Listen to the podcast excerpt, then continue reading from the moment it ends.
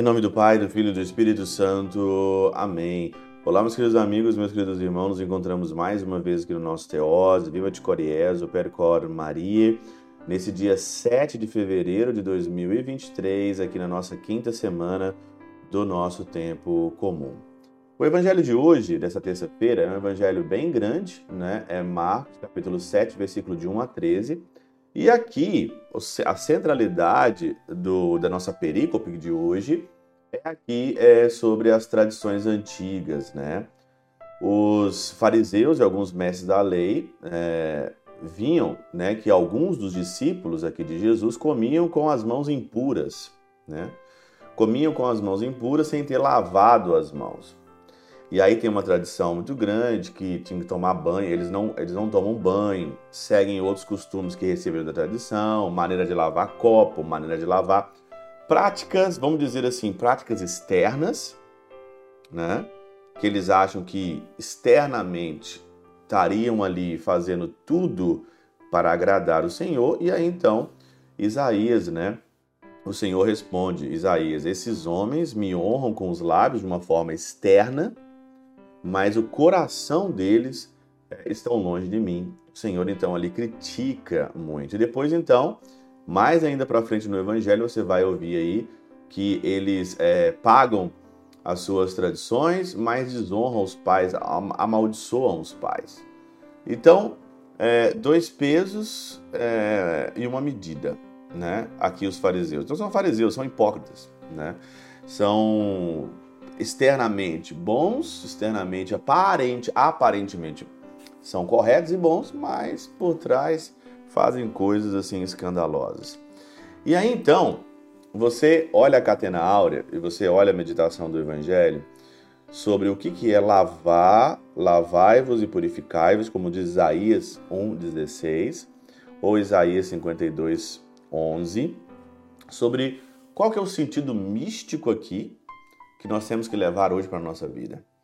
E aí então, você tem que lavar não só as coisas externas, como uma, uma higiene normal, só que você tem que lavar também o seu interior.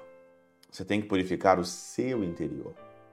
Para comungar Jesus, para participar da igreja, para estar com os irmãos, para convivência, purificar o interior. E aí então São Beda muito perspicaz, ele diz o seguinte: Mas é necessário que os que desejam participar do pão que, des que desce dos céus, frequentemente limpe suas obras com esmolas. A esmola, a caridade, ela limpa a tua vida, ela limpa interiormente.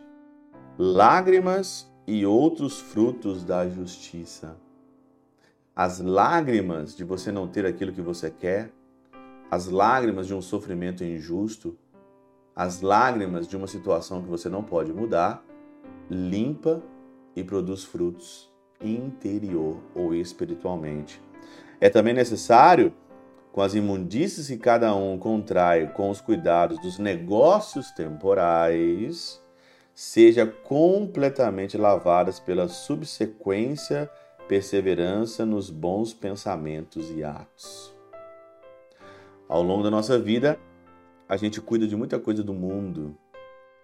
Então precisa ser purificado também, mas como? Pela perseverança dos bons pensamentos e atos, diz aqui.